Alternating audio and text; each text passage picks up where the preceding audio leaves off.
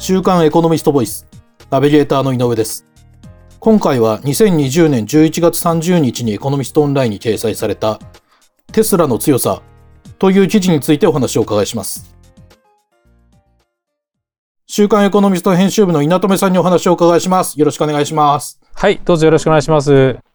えっ、ー、と、稲留さん、この記事ではですね、そのテスラの強さについてまとめていらっしゃるんですが、そのテスラは今、時価総額も営業利益も好調で、そのまた生産能力も今後こう伸び続けていくと予想されているそうですね。で、はい、そこでまず、えっ、ー、と、テスラの時価総額が現在どのようになっているのかについて教えていただけますか？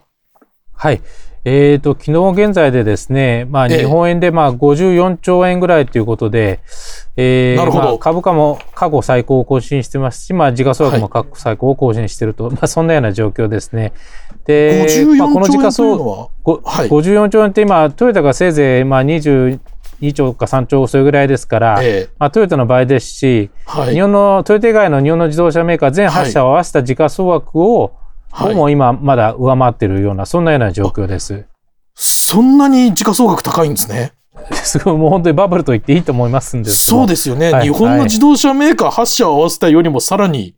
高いんですもんね。すごいですね。ちなみにあの生産規模でいうと、あの、あれですよね。はい、まあ、あの、トヨタが1000万台に対してですね、年間生産能力、規模がですね、まあ、テスラは去年の段階で37万台ぐらいしかないので、まあ、圧倒的な差があるんですけども、はいはい、株価の評価は、時価総額の評価はテスラの方が上と、そんなようなことになってます。なるほど。その生産台数でいくと、今後テスラの生産台数っていうのはどんどんこう伸びていく予想になってるんですよね。はい、あのこれはですね、まあ、アメリカにあの工場が一つあるんですけども、ええ、あの今度ですね、まあ、あの今年から本格的にですね、あの中国の上海にある工場がですね、まあ、ギガファクトリー3というですね、はい、まあ、巨大工場が立ち上がって、はい、そちらであの、まあ、テスラの入門車種であるモデあのモデル3というですね、ええ、まああのまあ、セダンのですね販売、はい、生産が始まったということで、はい、まあ、それによってですね今年のテスラの生産台数は、はい、まあ、去年の37万台から50万台ぐらいになるんじゃないかなということで、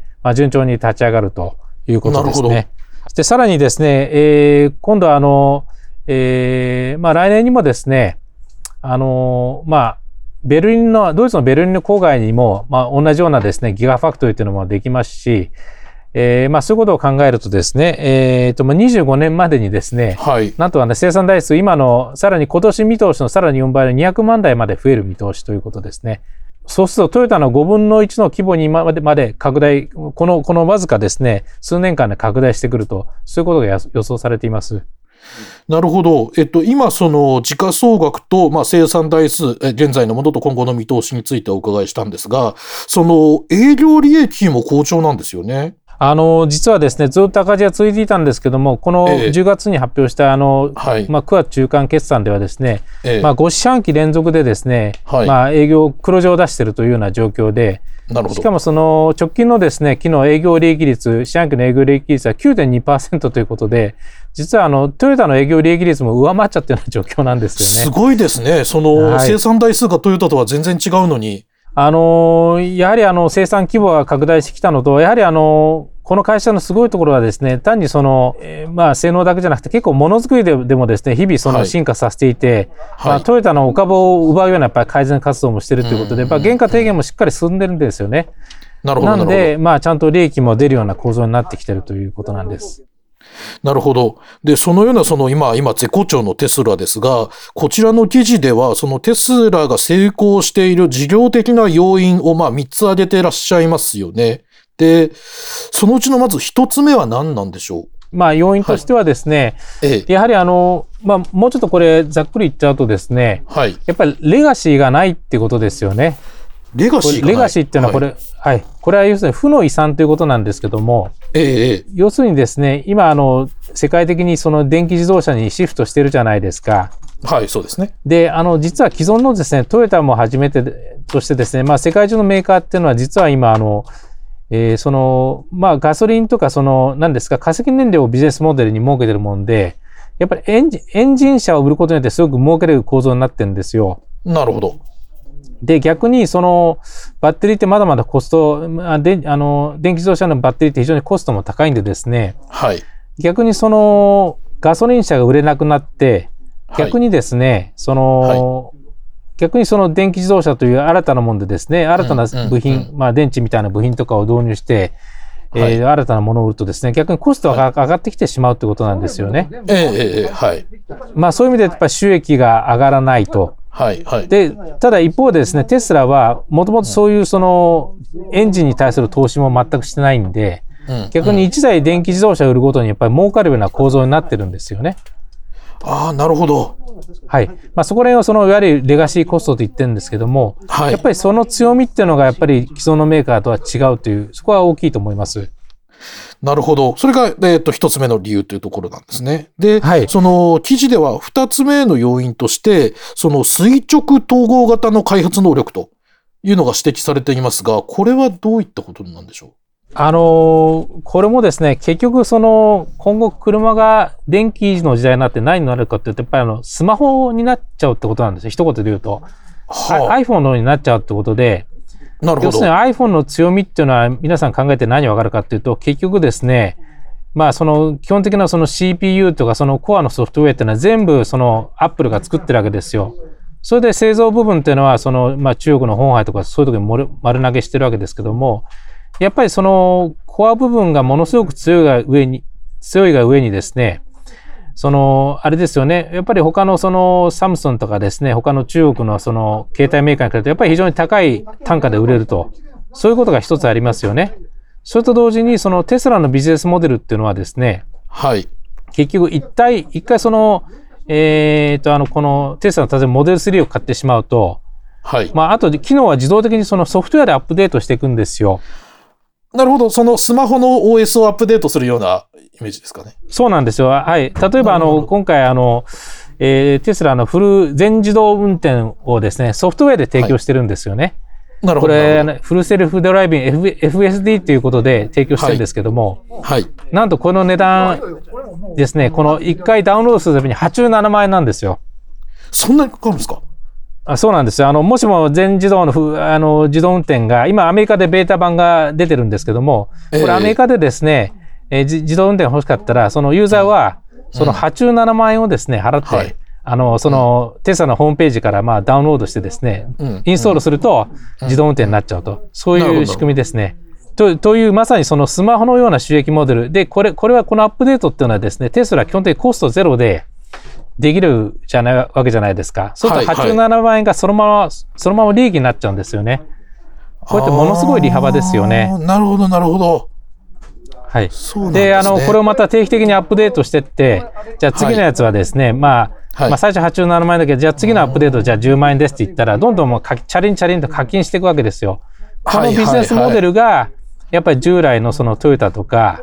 あの、フォルクスワーゲンと違うんですよね。で、それがまさにですね、テスラの株価が、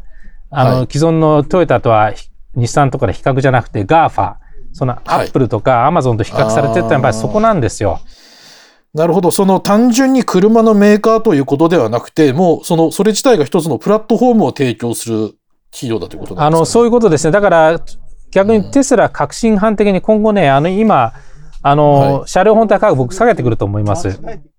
なるほど。そのイニシャルコストを下げても、その後ソフトウェアををこう売っていくことによって収益が得られると。いうことになるんですか、そうなんですよ。既存のメーカーは車を売ることによって利益を上げてたんですけど、テスラはですね、うんうん、例えば今最初1000万円にして、今モデル3ってアメリカで4万ドルぐらい売ってるんですよ。はい、で、この次は革新犯的にこの250万円の車を出そうとしてるわけですよね。はい。でも全然彼らはそれで構わないわけです。それによって、たくさんの人がテスラの車を買ってくれれば、要するに iPhone と同じように、たくさんそのベースができるんで、まあ、そこにどんどんその、何ですか、アップデートでソフトを提供していけばですね、まあ、そこでチャリンチャリンと課金すると、まさにそれがテストの強みということなんですよね。なるほど。その一度、まあ、プラットフォームを作ってしまって普及させてしまえば、まさに iPhone とかがそうですが、そのプラットフォームに乗っかってビジネスをさせてもらおうという様々な、まあ、えっ、ー、と、スマホで言えばアプリの会社みたいなところも様々出てくるでしょうから、そちらからのその収益も得られますもんね。えー、そうです。あの、それだけじゃなくてですね、今テスラってアメリカで保険事業やってるんですよね。あの、これはですね、あの、当然テスラの車って全部コネクテッドで繋がってるんで、もうあの、まあ、まあ、世界中のその、例えばその、テスラの車がどういうふうに動いたか、あとそれぞれのですね、ドライバーがどんな運転してるかっていうの全部彼らが把握してるわけですよ。であれば、その当然荒い運転をせずにですね、非常にその慎重な安全な運転するドライバーの人の保険は、保険料は安くてしかるべきですよね。なるほどなるはい、そうですね。で、逆にその荒い運転する人は保険料を上げるということで、うん、例えばそういうビッグデータをもとにですね、彼らはその保険、例えば保険ビジネスなんか展開できますし、これからまさにそのテスラが持っているビッグデータがですね、はい、新たなビジネスのもとになってくる、なってくるわけです。だから究極的に言えば本当に、あのー、あれですよね、まあ、テスラの自動車もっとコスト下がれば、ね、ただで配っちゃいいわけですよ、皆さんに。うん、そうですよね。で、使ってくださいと。うん。あとはうちはそのサービスやデータで儲けますっていうことが、まさにその究極的には、イーロン・マスクの狙いなわけですよ。なるほど。その辺がそのテスラが成功した理由ということで記事上3つ目に書かれているそのハードとソフトを切り離してソフトの方で収益を上げるモデルというところになってくるんですかね。で、まさにこれレガシーの最初の話に戻っちゃうんですけども、はい、結局それをトヨタとか日産とかホンダがやろうと思ってもやれないじゃないですか。なぜかというと彼らはそのまあ既存のビジネスの中で、はい、えー、例えばディーラー網なんかもありますし、はいあのまあ、そういうところもですね、食わせていかなきゃいけないと。で、あのまあ、あの、あれですよね。だから、テスラはその今強みっていうのは、例えばもう直感で、今、テスラの車を買おうと思ったら、はい、パソコンやスマホでしか買えないんですよ。ディーラーもがないんですよね。あ、それは、えっ、と、アメリカでもそうなんですか？アメリカでもそうですし、ヨーロッパでもそうですし、中国でも日本でも基本的にそういうことなんですよ。だから、もともとこのディーラーもがないですし、そういう意味でテスラは、もう直感でどんどん車を売っていける体制にあるんですけども、逆逆に日本のメーカーなんかはですね、そういうディーラーもありますし、やっぱこういうところを食わしていかなきゃいけないっていう、その負の遺産を背負ってるんで、やっぱりなかなか機動的に動けないところがありますよね。なるほど、なるほど。それで一つ目のそのレガシーについてもよくわかりました。そうだったんですね。で、ここまではそのテスラのポジティブな、まあどっちかといえばそのポジティブな面についてお話をずっと伺ってきたんですが、その絶好調のまあテスラにも課題はないんでしょうか？その最後にそのテスラの今後の課題についてあれば教えていただけますか？はい。はい。あのー、まあ、そうは言ってもですね、やっぱりその自動車を作るっていうのはそう簡単ではなくてですね、やっぱりその、今後やっぱハードルはやっぱり今年仮にその50万台作れたとしてもですね、はい、やっぱり次には100万台、200万台で作っていくときに、やっぱりその大量生産の壁っていうのがあるんで、相当彼らはこれで苦しむと思いますね。あの、実際に2、3年前にもですね、なかなかその第一工場が立ち上がらなくて、はい、まあ、資金繰りがほとんどショートしそうになったことがあって、株価も急落したことがありますし、はい、やっぱりこの大量生産の壁っていうのはなかなかレガシーのそのトヨタとかにはかなわないところがあるんで、まあそういうところではですね、なかなかやっぱりまあ、あの一本上して上がらずにですね、やっぱりいろいろとつまずきながらも、一進一退を繰り返していく局面も想像されますんで、まあ、そこら辺がテスラの課題じゃないかなと思いますね。それと同時にですね、当然あのテスラがこんだけ EV で儲かるってことで分かれば、今そあ既存のメーカーもですね、ただ指を加えて黙ってるわけはない。そうですよね。じゃないですね。はい、で、今そのフォルクスワーゲンとかですね、今あの、もう EV 専用のそのプラットフォームで、えー、ID4 とか ID3 とか ID4 というですね、まあ、あの、ゴルフの、えー、EV 版や、まあ、その、まあ、あれですね、あの、SUV ワゴンの EV 版をやっぱり出してきて、まさにそれは世界市場でテスラにぶつけてこようとしてると、そうであれば、やっぱりその一本上してやっぱりモデル3とかですね、モデル Y が、まあ、今までのように売れることはないんで、まあ、そういう意味でも、そのテスラホイモが出てくるっていうのが、まあ、この試練をテスラがどう乗り乗り越えるかっていうのは当然あります。なるほど、わかりました。ありがとうございます。今回は週刊エコノミスト編集部の稲留さんにお話をお伺いしました。稲留さん、ありがとうございました。ありがとうございました。こちらの記事はエコノミストオンラインにも掲載されています。ぜひご覧ください。